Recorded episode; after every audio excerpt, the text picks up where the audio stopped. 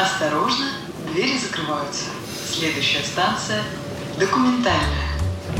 Всем привет, это подкаст «Танцы документальные». Меня, как всегда, зовут Дмитрий Колобов. В этом подкасте говорим про документальное кино, обсуждаем новинки и классику, а также общаемся с представителями киноиндустрии. Сегодня у меня в гостях режиссер, оператор, сценарист и продюсер Константин Селин. Константин — автор фильма «Живой», который вышел в прошлом году и э, стал лучшим полнометражным документальным фильмом на фестивале России, а также получил премию Лаврова «Ветвь» за лучший документальный фильм и национальную премию Диги Вертова за достижения в области неигрового кино. Сегодня в первом блоке я, наверное, очень много буду говорить про твои фильмы, потому что я много о них слышал и в том числе смотрел. Вот, наверное, я хочу начать э, еще с истоков твоей карьеры. Э, читал сегодня только что буквально некоторые интервью, вот, и хочу задать такой вопрос. Смотри, ты родился, вырос в Красноярске, и в Красноярске начинал свою карьеру, насколько я понял, на телевидении. И вот э, сейчас ты живешь уже не в Красноярске, вот ты следишь ли за тем, что происходит в красноярском кинематографе? Потому что мне повезло, и в мае прошлого года я э, был участником кинофестиваля «Герой», вот, и был гостем этого фестиваля. Мне очень понравился сам город, мне понравилась организация. Вот, следишь ли ты за тем, что происходит сейчас в своем родном городе в сфере кинематографа? Да, конечно, я слежу и, и очень переживаю за то, что там происходит. Иногда радуюсь тому, что там происходит, иногда печалюсь. Про фестиваль «Киногерой» или «Герой» я не знаю, я там не был, я даже не знаю, кто его проводит. Я вот второй раз слышу в жизни. Я знаю только про «Сибириадок». Это сеть таких мастерских, которые происходит ежегодно, а, в которой я сам, собственно говоря, участвовал и, наверное, с тремя, как минимум, фильмами. Знаю какие-то еще, знаю союз кинематографистов Красноярского края, ну и слежу за всем, что снимают, что, что пишут, э, и так далее, и так далее. Угу. Ну, кинофестиваль «Герой», насколько я знаю, как-то там совместно проводят Енисей кино и Министерство культуры Красноярского края. Это как бы фестиваль кино для детей и юношества. Вот, и в прошлом году там один из наших фильмов туда попал. Вот э, Читал, конечно же, об этом интервью, но вот можно еще этот раз э, спросить, наверное, у тебя, э, когда ты понял, что ты хочешь заниматься документальными фильмами и вообще развиваться в сфере кинематографа? Наверное, первый раз, когда это было в школе, это не связано с документальным кино, это, наверное, связано с каким-то самоопределением вообще, чем заниматься, что интересно, что делать. А, на 11 класс или 10 класс у нас был такие уроки музыки а, в рамках уроков МХК, Мировая художественная культура. Их вел Сергей Степанович, как я помню. А, у меня была обычная средняя школа, где были обычные предметы, обычная ординарная жизнь. В этой плоскости, когда э, он три или четыре урока подряд начал показывать нам фильм Андрей Рублев. У меня случилась какая-то деконструкция того, что я вообще чувствую, понимаю, вижу. Вижу по телевизору, вижу на улице, вижу, не знаю, за соседской партой, там, дома и так далее, и так далее. И это было такое, подсознательно, наверное, какой-то такой толчок к тому, что я и так уже занимался, я, ну, как и все, наверное, подростки чем-то увлекались, я снимал какие-то видео, участвовал в каких-то конкурсах школьных, все это делал на коленке, на, на неработающем а, в реальном времени компьютере. И это вот было такое первое, что я помню, что меня, что меня притянуло, что меня заинтересовало. Второй толчок был вот Сибирядок, мастерская 2009 или 2010 года, я точно не помню – я не буду сейчас рассказывать подробно про Сибирюдок, наверное, это вообще тема для отдельного подкаста. Я скажу лишь коротко, что я увидел объявление а, в обычном паблике о том, что а, приехали французы к нам в Сибирь, в Красноярск, и набирают мастерскую. Я написал две или три заявки, выбрали одну. Называлась она «Герой нашего времени» вроде бы. И я попал вот в этот вот трехнедельный интенсив, как я его сейчас могу назвать, который, наверное, заложил э, все основы моего мировоззрения, которые помимо того, что я видел в школе на уроке мировой художественной культуры фильма Андрея Тарковского, здесь просто это был какое-то не просто окно в Европу, там просто какую-то дверь показали, открыли, вывели за руку, показали столько всего, э, дали попробовать, э, мы там делали упражнения разные тоже съемочные. Читали, обменивались какими-то мыслями, опытом, ну, в том числе работали над, э, над сценарием, и с тех пор вот э, я как-то почувствовал, что вот это вот тот путь, по которому я бы хотел идти. Он отчасти интуитивный, отчасти сознательный. Сознательный он был уже больше, когда я уехал в Петербург, я отчислился, уволился, я приехал в Петербург и помню, что я прошел э, в СПБ ГУКИТ, тогда он еще назывался, я прошел на игровое документальное отделение. И что-то меня смущало в, в, в мастерской игровой режиссуры, что может быть мастер, я не помню. Ну, что-то это было связано с собеседованием, с каким-то таким личным ощущением. И вот когда надо было решать либо туда, либо туда, я понял, что среда не игрового кино меня как минимум, что бы ни было, с мастерской, с какими-нибудь еще обстоятельствами окружающими это, я понял, что это точно мой путь, я сознательно выбираю, чтобы как минимум учиться на своих ошибках. Хочется, знаешь, задать такой вопрос. Э, собственно, да очень давно у тебя начался, то есть путь режиссера-документалиста, у тебя очень много хороших документальных работ, как коротких метров, так и полных. Но вот вопрос такой, где ты ищешь вдохновение и идеи? Потому что читал некоторые интервью, и там ты говорил, что идеи находили тебя сами, например. Вот, но так или иначе мы понимаем, что а, у любого человека, даже, ну, неважно, режиссер-документалист, там, бухгалтер, не знаю, продавец, музыкант, певец, у любого человека рано или поздно может начаться такой творческий кризис, какое-то выгорание. И вот как ты справляешься с этим, если у тебя это было, и где ищешь вдохновение вот для новых проектов? Ну, наверное, я перманентно живу в каком-то творческом кризисе выгорания. И когда я встречаю ту или иную тему или героя, то, наверное, это и есть то вдохновение, которое позволяет мне выбраться из этого состояния и очароваться этим. То есть я что-то нахожу, и что откликается у меня, и потом самое главное, это я долго хожу вокруг этого с точки зрения, зачем мне это нужно снять. Когда я отвечаю для себя вопрос, почему я хочу это сделать, только тогда я принимаюсь карабкаться на эту гору. Мне кажется, это очень правильный подход, задавать себе вопрос, для чего, зачем я это делаю, какой от этого будет вообще смысл и польза. Я, наверное, хочу немножко, знаешь, поговорить э, буквально э, про некоторые твои фильмы более подробно. Ты уже упомянул фильм «Живой», э, который в этом году собрал много наград, э, был показан на многих фестивалях. Вот, и ты сказал, что история нашла тебя, нашла тебя случайно. В одном из интервью я прочитал, что ты не любишь ходить в военно-исторический музей, а твой фильм, по большому счету, про такой один большой, одну большую военно-историческую экспозицию. И у меня будет вопрос э, такой, наверное, один, но с двумя. Во-первых, почему ты не любишь музеи военно-исторические? И второе, не было ли у тебя внутреннего дискомфорта снимать э, об этом фильм? Да, ты говорил, что это фильм не про музей, но тем не менее, может быть, был какой-то у тебя диссонанс или нет? Произошло на самом деле все очень закономерно и, и понятно. То есть, э, почему я не, не люблю ходить? Потому что, ну, потому что мало военно-исторических музеев, э, созданных э, искренними людьми, которые хотят сохранить именно память, какую-то вот эту хрупкую структуру этой памяти, и как-то ее транслировать с правильной интонацией тот образ того э, музейной, так сказать, экспозиции, которая создается у меня в фильме, это все-таки э, то, что я конструирую, это не то, что есть в реальности. В реальности все отличается. Если вы придете на панорамы, на, на Димины панорамы, там их около, может быть, 17, надо посмотреть точно на сайте. Ну, в общем, в разных городах России их очень много. И если вы придете туда, посмотрите мой фильм, а потом придете туда, а, это будет два разных абсолютно впечатления. То есть э, то, та интонация, которую я закладывал, она другая, нежели заклад... интерпретируют экскурсоводы, интерпретируют чиновники, интерпретируют там просто люди, интерпретируют через э, наушник, который там аудиогид, или просто э, рефлексируют э, с какого-то собственного субъективного взгляда, когда они ходят. То есть это абсолютно все разное. Я же закладывал туда вот создание именно того иррационального пространства, в котором мне важно было сказать то, что я там в этом фильме и сказал. Ну, я от тебя хочу сказать, что я после просмотра остался под огромным впечатлением, потому что у меня сложилось стойкое ощущение, что э, люди, вот точнее не люди, а как это, фигуры, э, которые создавал Дмитрий, они, ну, какой-то момент оживали во многом благодаря каким-то различным операторским приемам.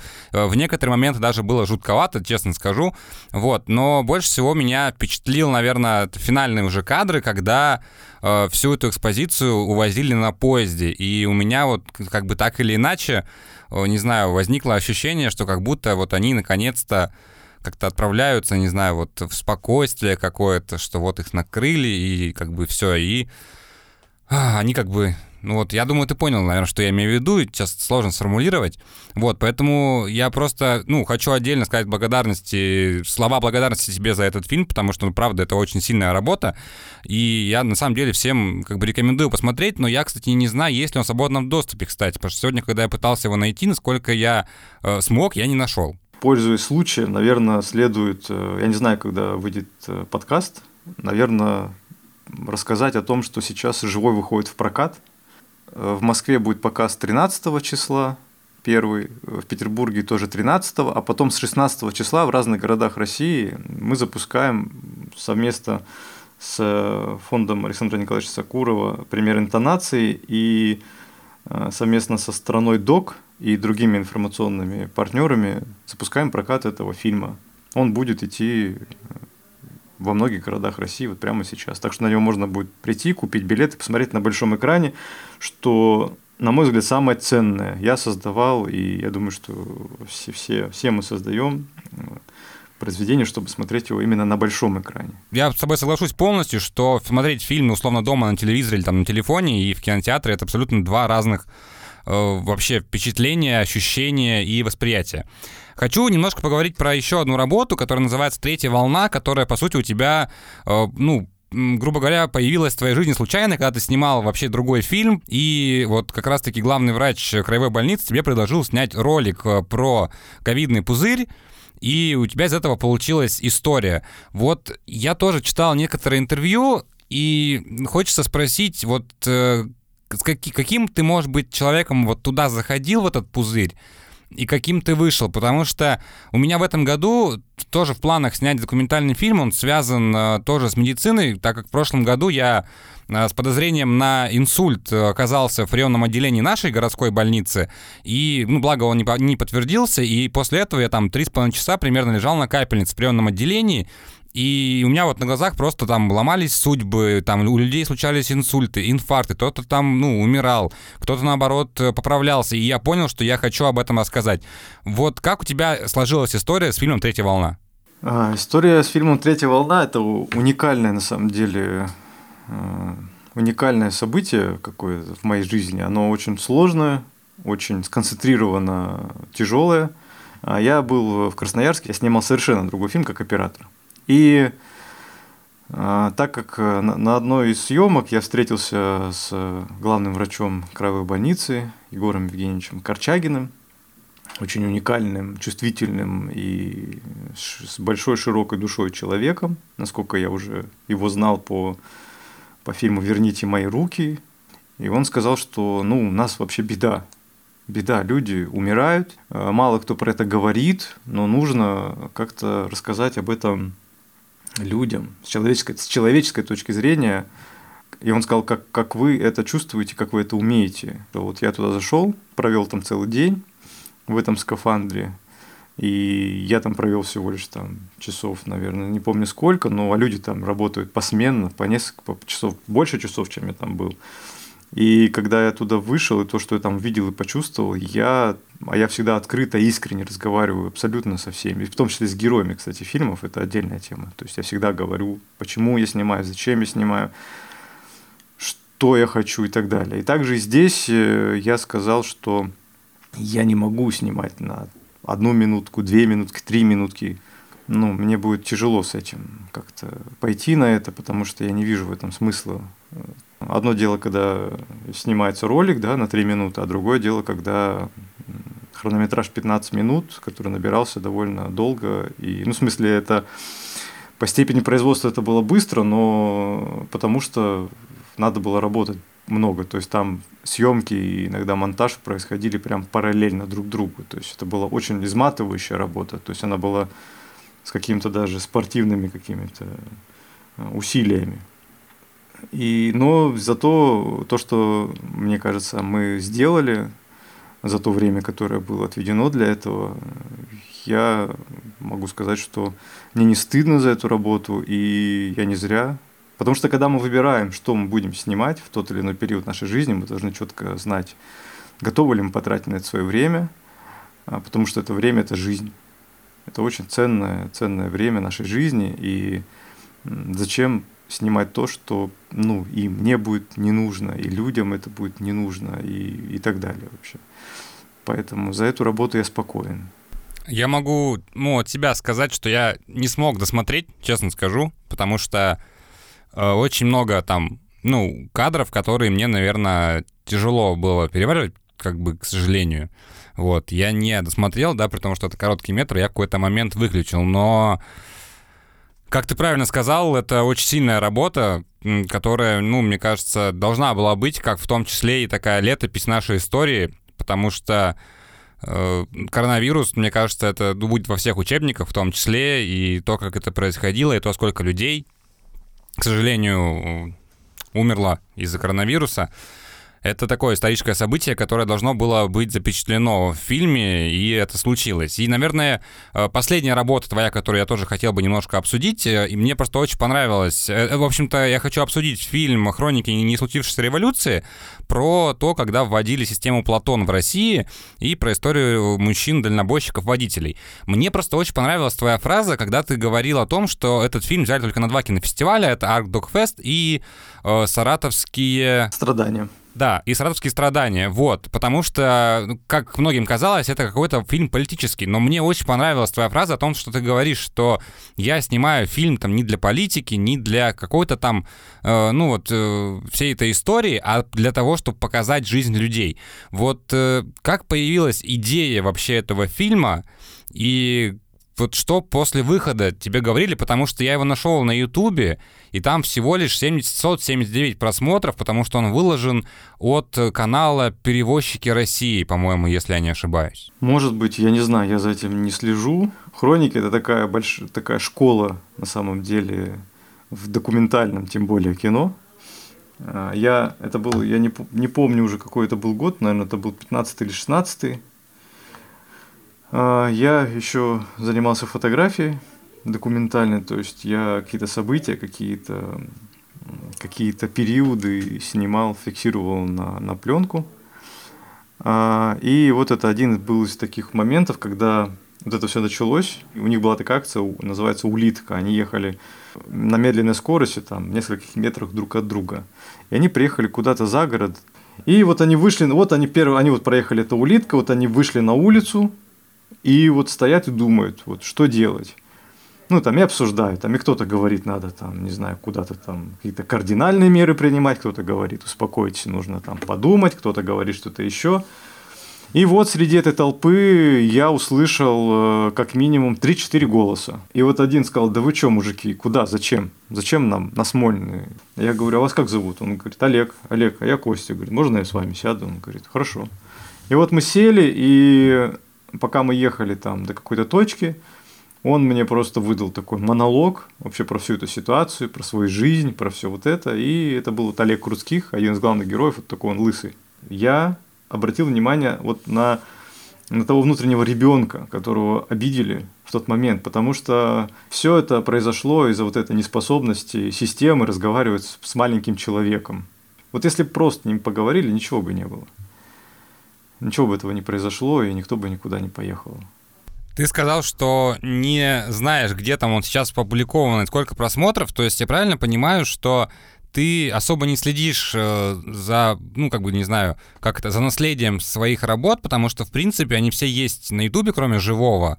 Но вот то, что мы с тобой обсуждали в переписке, когда ты спросил, зачем я делаю этот подкаст, зачем я тебя хочу позвать, и я сказал, что я популяризирую документальное кино в том числе. Вот э, как ты на это смотришь? Ну, то есть ты не следишь за тем, где твои фильмы, И то есть как их можно найти? То есть, ну, есть пример, мы сейчас готовим тоже там несколько проектов, ищем референсы для этих продуктов, и нашли там один из документальных фильмов, э, который есть на Ютубе, у него 3 миллиона просмотров. И он, ну, он тоже хороший, но просто я понимаю, что вот у него, там, допустим, 3 миллиона просмотров, а у твоего фильмов там 20, 40, 50 тысяч просмотров, но они на одном уровне, а может быть даже твои лучше. Вот э, как, на твой взгляд, сделать так, чтобы вот документальное кино, вот, знаешь, такое, ну, не платформенное, современное а Netflix и Apple, а более вот такое авторское российское смотрели, э, в том числе на Ютубе? Наверное, это не мне этот вопрос надо задавать. Э, я про это не задумывался никогда. Я отчасти думаю только про экранный прокат, что, мне кажется, нужно побольше смелости и воли дистрибьюционным каким-то компаниям э, и брать на себя какие-то риски и вообще работать с, с документальными фильмами. А, потому что в первую очередь я думаю про большой экран, куда придут зрители именно в зал смотреть, потому что для меня это самое важное, и мне кажется, что это ради этого мы это все и делаем. Но я могу сказать точно мое наблюдение четкое, что людям это документальное кино, оно интересно, и людям очень хочется обсуждать, очень хочется говорить. То есть, наверное, если мы говорим про неигровое, про неигровое кино, рядом с этим можно еще говорить о том, что делать какие-то дискуссионные какие-то события, создавать вокруг них, потому что, например, вот живой показы, которые были у нас по России, ко мне был отклик э, через соцсеть очень многих людей, которые прям очень хотели говорить, говорить, говорить дальше. То есть на эту тему, ну, плюс э, ко всему та ситуация, в которой мы оказались, это тоже все давит это всюду, и им хочется как-то, нащупать именно ту правильную какую-то интонацию, с которой нам э, надо жить среди, посреди всей этой темноты. Единственная такая моя критическое такое замечание в жизни, когда я видел, когда выпускали кино, это вот приставки все эти документальные, там вот э, та-та-та-та, что-то вот, ну вот когда, когда фильм подается заведомо уже какой-то вот такой позиции. Мне кажется, что, ну, приходить смотреть кино, кино вот этого автора на вот эту тему с такими героями и дистрибьютируйте его так же, как, как игровое, как, как любое другое кино, как вариант. И мне кажется, что это возможно будет работать. Может быть, я ошибаюсь.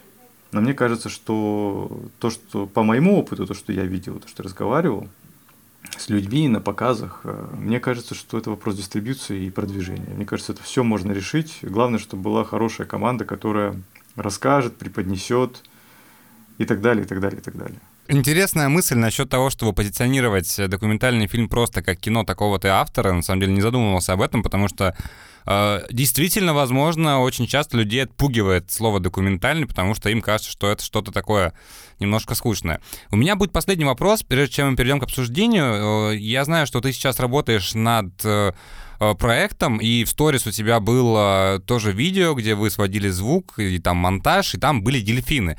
Вот если можно, э, можешь ли ты рассказать, над чем ты сейчас работаешь, и когда этот э, фильм увидит свет? А, не чувствую себя вправе говорить про это кино, над которым мы сейчас работаем, потому что это я на нем выступаю как оператор и режиссер монтажа. А, может быть, мне следовало спросить перед нашим подкастом, записи этого интервью, Э, разрешению режиссера, но я этого не сделал, поэтому про это я говорить не буду. Скажу лишь, что это будет одно из важных российских э, фильмов. Очень важно и очень хорошо, что он будет. Ну, я думаю, что этого достаточно, раз уж такая ситуация. В любом случае будем ждать эту ленту, потому что интересно э, всегда следить за новыми документальными фильмами, которые выходят в России, потому что мне кажется, что э, российское документальное кино, оно такое, э, наверное, ну, по-своему уникальное и идентичное, и отличается от зарубежных документальных фильмов, вот, поэтому будем ждать эту работу. На этом мы перейдем к обсуждению. А, фильм, который выбрал Константин, это «Любовь — это картошка» режиссера голландского Алены Вандерхорст, и сейчас мы будем его обсуждать. Станция документальная. А, итак, сегодня мы обсуждаем фильм Алены Вандерхорст, а, который называется «Любовь — это картошка». Это очень личное такое документальное расследование, потому что у нее, ее мама находится, ну, грубо говоря, парализованная, а в России у нее есть старый дом в деревне, в котором ее мама выросла с шестью, с пятью сестрами, вот, но ее мама в свое время в Советском Союзе уехала в Голландию, что было тоже таким а, достаточно, ну, необычным, наверное, событием в то время, и она пытается разобраться, э, какой же была жизнь ее матери в, то советское время. Вот у меня первый будет вопрос, почему ты выбрал именно этот фильм? Ну, потому что про него, во-первых, э, мне бы приятно было поговорить, потому что мне очень нравится э, режиссер этого фильма. Еще так как я знал, что речь будет идти немножко обо мне, о себе я говорить не люблю, а вот э, о том, что мне нравится, очень люблю. И вот об этом фильме мне было бы намного приятнее поговорить с учетом того, что в контексте, что мы говорили все-таки еще про мою судьбу немного, когда я сделал свою курсовую работу про писателя Зеленогорска, примерно же в это время вышел фильм «Борис Рыжий», вот Алены Вандерхорст. Очень хороший фильм, очень рекомендую его тоже посмотреть были такие места соединения таких наших каких-то судеб, которые развивались. Она и старше меня, живет в Голландии, но я очень хорошо понимаю ее кино, мне очень нравится, импонирует ее метод э, такого поиска, работы, а, отношения к героям, что очень важно, с правильной такой, с правильной, на мой взгляд, такой чуткой интонацией. И у нее очень хорошо, на мой взгляд, просто уникально, э, уникальная способность вот этого ее радара чувств по отношению к тому, что вот она делает вокруг себя. Вот «Любовь – это картошка» – это вот такой фильм, на который отвечает сразу на несколько вопросов. Я просто не знал, про что мы будем говорить, но про этот фильм можно говорить с разных сторон. И самый главный вопрос а, – почему и зачем я снимаю это кино? И мне кажется, этот фильм – пример вот такого очень точного попадания ответа на этот вопрос. И еще он уникальный тем, что это а, Алена Вандерхорст, насколько я знаю, всю жизнь прожила в Голландии. То есть она вернулась к своим корням, и вот этот ее поиск э, и попытка идентифицировать себя все-таки в этом мире, который там ей тоже уже родной, но вот этот мир, который остался позади, он тоже для нее родной, важный, теплый и ей важно было в нем разобраться, потому что нам всем важно понимать, кто мы, откуда мы, почему мы такие. И отчасти это и мой фильм «Живой» об этом, и поэтому вот на таких вот перекликаний я вот как-то вот выбрал этот фильм. Ну, я вот примерно к этому и хотел подвести, потому что я когда смотрел, я действительно, у меня возникали какие-то, ну, не флешбеки, да, скажем так, а прям пересечение э, вот фильма «Живой» и фильма «Любовь — это картошка». Как ты правильно сказал, что его можно с многих сторон э, достаточно обсуждать, и очень, ну, правильные действительно слова о том, что э, нам всем, как бы, да, интересно, кто мы и откуда, и зачем мы вообще находимся.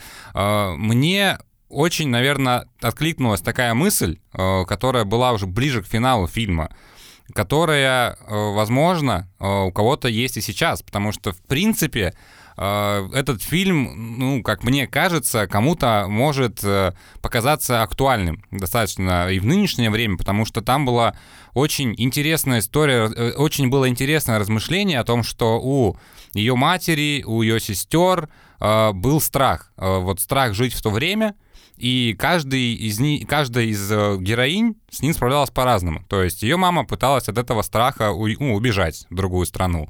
Э, там другая сестра ушла в религию.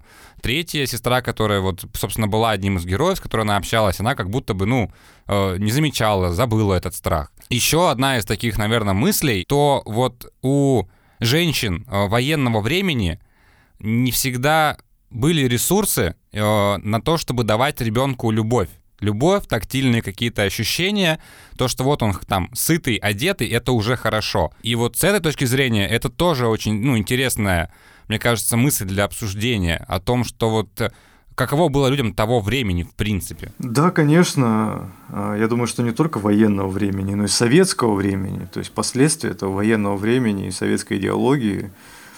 И мне кажется, оно очень хорошо и очень четко и прицельно – объясняет нашу, нашу на, суть нашей жизни и обнажает вот эти вот так, такие же раны, которые и я тоже, которые меня волнуют. Та, та внутренняя движущая сила, которая вела ее вот по этому расследованию к ее истокам, к ее корням, к ее вот этому попытке найти общий язык а, с теми, кто считает ее другим человеком. И когда вот они сидят за столом там, а, когда они объясняют, что вот так как долей собственности в доме много, и а надо же его как-то там продавать, что вот, э, вот твои 6 квадратов, вот, и нам ничего сделать нельзя. Они не могут и напрямую сказать, но она их спрашивает, и что я, получается, то есть, э, мешаю вам? И они говорят, ну, ну, ну, ну, ну да, вот так вот как бы. А на самом деле э, это, это вопрос про то, что они не принимают ее.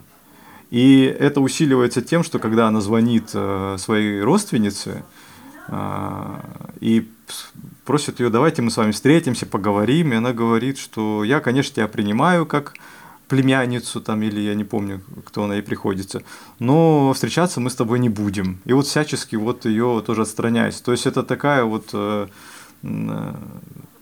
большая такая драма, которая развивается у нас где-то вот в глубине нашей, э, нашей души. Я считаю, что вот на таком языке важно разговаривать э, именно с душой человека через экран, на который мы смотрим. И поэтому мы можем говорить и там и каких-то и политических там сторонах жизни, там, в Советском Союзе и потом так-то, но в целом эта история абсолютно глубоко человеческая, пронзительная, неравнодушного человека с чутким сердцем она вообще не оставит вот, э, с холодным носом. Это сто процентов. И это такой э, уникальный фильм, который э, для людей, для людей, которые вот э, не привыкли, не знаю, это плохо так говорить, но, но к сожалению, вот кто привык ходить там, да, в кинотеатры на, не знаю, там, на «Аватара», э, абсолютно бессмысленное, такое развлекательное кино, которое я всегда называю таким образом, что дайте мне джойстик, и мне будет интереснее тогда.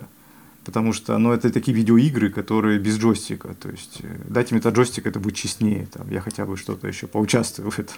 А вот как раз э, вот для э, такой потребности, если у людей есть, посмотреть что-то на наиболее глубже, чтобы понять самого себя, вот любовь это картошка, это очень хороший шаг, э, начать с него и открыть для себя мир – э, собственный, собственный мир, в котором можно на ощупь идти, это будет очень интересно. Можно э, дальше идти в сторону Сергея там, Дворцевого, в сторону Криса Маркера, в сторону там и так далее, и так далее.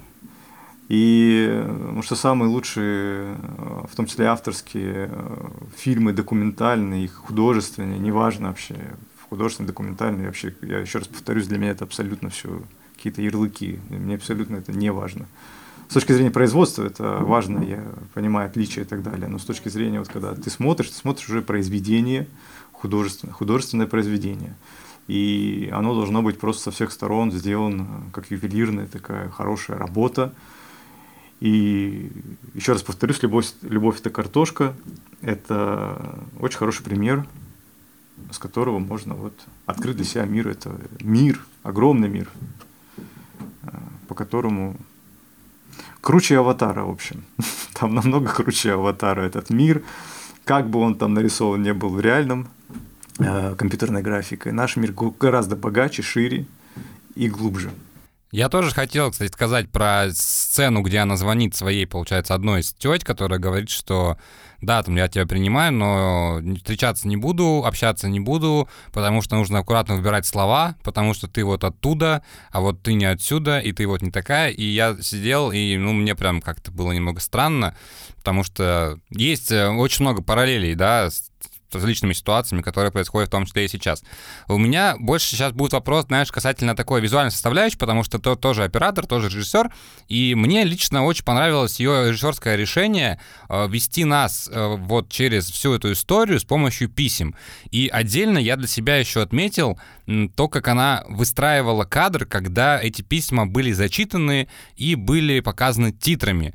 Вот какие, может быть, ты можешь отметить, э, вот, которые тебе запомнились, визуальные решения, либо режиссерские решения вот в ее работе? Ну, с точки зрения визуальных решений, у нее все очень, э, опять же, гармонично, все очень оправданно, все очень, по мне, по мне, еще раз, очень точно. А, я не хочу как-то как детализировать это, потому что я смотрю этот художественный образ, который она создала в цельности, но если так пробежаться, что там есть и использование э, анимации, тоже очень, э, мне кажется, сдержанно, тонко, и, и мне кажется, это уместно, потому что не всегда анимация режиссерами используется уместно, а здесь как раз это оправдано и смыслом, и замыслом, и то, как она вообще пытается. Потому что вот что, что, что происходит на самом деле? Мы видим, как потребность э, автора выразить то, что она хочет, она же могла написать про это историю, например, написать большую. Она могла роман про это написать. Это роман. Это, кстати, отдельно скажу, что для меня, например, хорошее художественное произведение на киноэкране, это когда я чувствую за этим какую-то литературу большую, когда это не просто плоскость, в которой какие-то полухарактеры происходят, а когда я чувствую вот эту глубину этих всех причинно-следственных связей. И здесь, конечно, это вот прямо все уникальный случай. Я вижу за этим такой большой. Она могла написать про это литературу, она могла сделать это по-другому, но она выбрала вот способ визуализации именно через киноэкран. И еще раз возвращаюсь. Э, э, анимация, музыка, с которой, например, ну, на мой взгляд, может быть что-то, ну, может быть не так, но тоже все уместно, все, все в рамках э, ее вот это видения, вот этой энергии, желания это все рассказывать.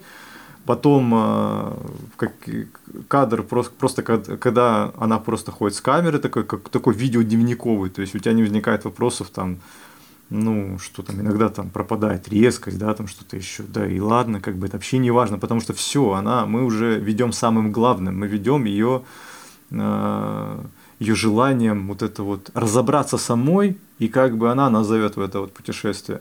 И это тоже работает.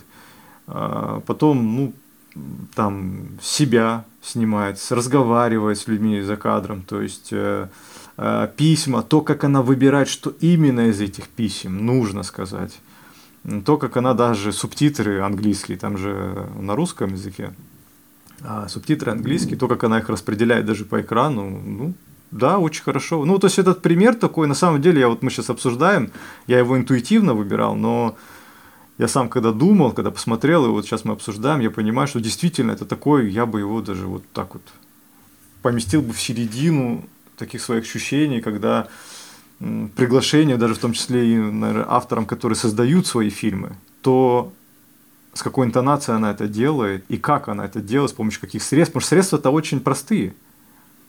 У нас иногда там, э, не знаю, какие-нибудь там э, режиссеры там изощряются там снимать так, что прям, ну, вот с точки, по их мнению, по их мнению, э, с их точки зрения, там, ну, вот вообще класс, там, не знаю, там, как там иногда зрители, я знаю зрительское отношение такое, типа вот Голливуд увидели там, не знаю, там это как-то, когда с каких-нибудь э, этих стадикамов там что-то снято, вот это. А на самом деле я иду от обратного, я иду от замысла и то, как она воплощает. И поэтому все, что она не делает визуально в своем воплощении, она делает уместно, четко, а, с какой-то тонкой, нежной интонацией, чуткой, и при этом конструируя нам вот этот вот мир в экранной плоскости. Я, наверное, попробую подытожить э, все твои слова, которые ты сказал, что вот лично у меня вы, э, был полный эффект погружения в то время, и в том числе как будто вот внутрь ее, внутрь ее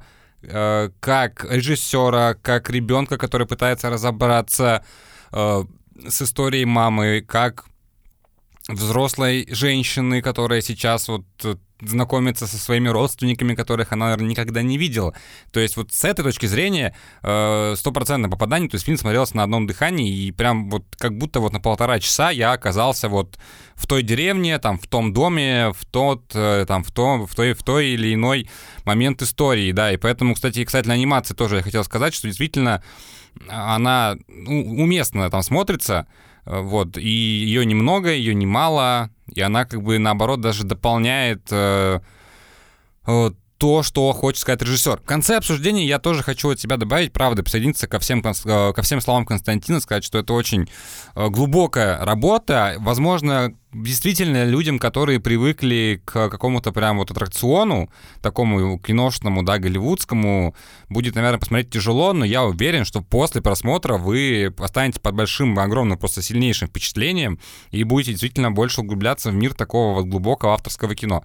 Э, по традиции я хочу попросить тебя порекомендовать три документальных фильма для наших слушателей, которые им обязательно нужно посмотреть. Про это я, кстати, не подумал, но сейчас что-нибудь сэкспериментируем.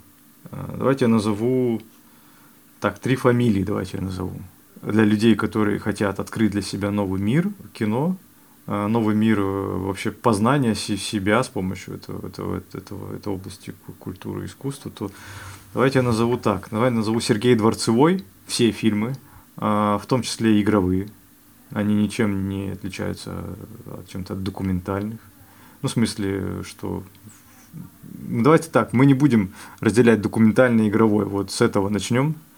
А, поэтому называю фамилию Сергей Дворцевой, который работал в обеих плоскостях вот этого искусства игрового и документального. Очень хорошо, успешно, на мой взгляд. И, и мне очень интонирует все, что у него происходит. Александр Николаевич Сакуров, все фильмы. Так уж, чтобы вот документально э, скажу, Виктор Косаковский. Три фамилии. А, еще назову тогда еще один фильм, называется «Страна меда».